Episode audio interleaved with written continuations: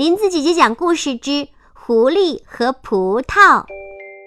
很久很久以前，狐狸妈妈和狐狸宝宝住在森林里。这一天，小狐狸正在窝里哭着：“嗯嗯嗯嗯，妈妈，我肚子饿，肚子饿。”狐狸妈妈赶紧放下手里的活。宝宝别哭，妈妈这就到山里给你摘葡萄吃，好吗？嗯，好吧。狐狸妈妈出了家门，她一连翻过了三座山，终于来到了一棵葡萄树前。看到那又红又紫的葡萄，她想一下跳到葡萄树上，可是怎么也跳不上去。这时，葡萄树爷爷开口说话了。狐狸妈妈，你有什么需要帮助的吗？哦，葡萄树爷爷，我的孩子饿得直哭，你能让我摘一串葡萄吗？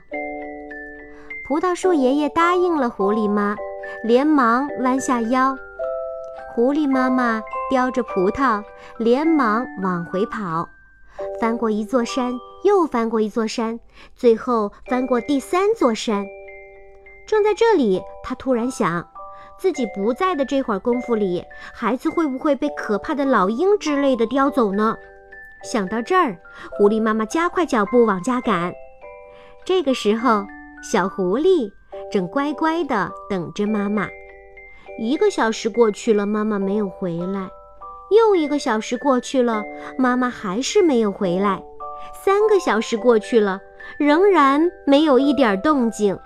小狐狸饿得忍受不住，那 我好饿，好饿啊！狐狸宝宝又哭起来了。正好这哭声传到了妈妈的耳朵里，狐狸妈妈反而放心了。想到自己的宝宝没事儿，她就决定休息一下。